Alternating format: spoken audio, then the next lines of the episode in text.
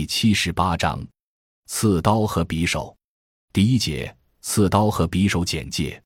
随着各种火器的大量应用和不断完善，冷兵器逐渐被各种火器所取代。但是，直至今日，在各国武装部队的武器序列中，刺刀和匕首作为一种近战格斗的武器，仍然受到高度的重视。目前，世界各国军队装备的步枪都配有刺刀。在不使用步枪的空降兵、特种部队、空军机组等人员中，也配发救生刀，以备急需之用。刺刀和匕首的发展，简史刺刀最早在17世纪出现于欧洲。当时步兵使用从枪口装入火药和弹丸，用碎石打火点燃火药的碎石步枪。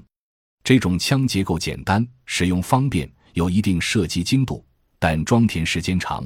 作战时往往需要长矛手保护重新装填弹药的步枪手。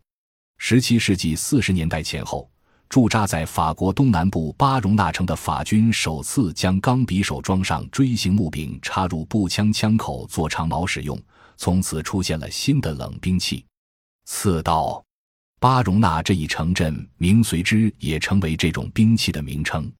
刺刀一经问世，便逐渐传到整个欧洲。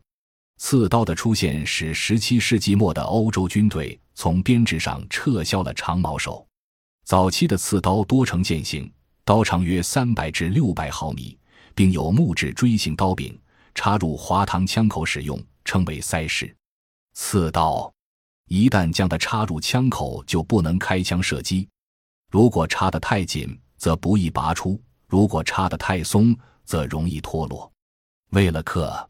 服这些缺点，后来出现了活动环式刺刀。这种刺刀的刀柄上装活动环，装枪时套在枪口外部，不再影响射击。一六八八年，法国陆军元帅、军事工程师沃邦设计出了套筒式刺刀。这种刺刀的刀柄是一个套筒，筒避开卡槽，步枪枪口外部有一卡销，使卡销卡到卡槽的特定部位。刺刀就能比较可靠的固定在枪上，套筒式刺刀较好的解决了与枪连接的问题，并很快以明显的优势取代了塞式刺刀，在相当长的时间内被广泛采用。至今，有的步枪仍采用类似的连接方式。一七五零年以后，出现了用弹簧卡榫与枪连接的刺刀。这种刺刀的刀柄与普通刀柄相似，刀柄内装有带弹簧的卡榫。卡榫卡到枪口一侧的连接块上，刺刀便固定在枪口处。这类刺刀多在护手处设有枪口环，装枪时套到枪口上，借此增加与枪连接的可靠性。这类刺刀刀身设计比较灵活，从枪上取下后可做匕首或工具使用，便于握持。一八五五年以后，这种刺刀为许多军用步枪所采用，而且至今仍广泛流行。在与枪的连接方式不断改进的同时，刀身形状也呈现多样化，有刀形、剑形、棱形，有泥铲式、探针式、戟式等。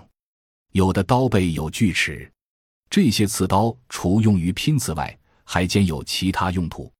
从17世纪中叶到20世纪的第一次世界大战，由于单发步枪是各国步兵的主要武器，刺刀在战斗中起到非常重要的作用。随着步枪从单发枪向多发枪演变，刺刀成为步枪的一种辅助工具，只是在弹药耗尽或需无声奇袭时才有用武之地。第二次世界大战中，随着坦克、火炮、机枪等重武器大量装备部队，又使步枪本身的作用和地位明显下降，使用刺刀的机会急剧减少。战后，刺刀的发展进入低潮。二十世纪七十年代，美国陆军甚至取消了刺刀训练科目。二十世纪八十年代以来，刺刀重新受到各国军队的重视。英、美等国又研制并装备了新型刺刀。新刺刀在保留拼刺功能的同时，突出了多用途。除了能刺、切、割绳索、锯木块、锯铝材外，还增加了剪铁丝、开罐头、起螺钉等功能。攻空降兵、特种兵等使用的多用途匕首，救生刀也得到了发展。感谢您的收听，本集已经播讲完毕，喜欢请订阅专辑，关注主播主页，更多精彩内容等着你。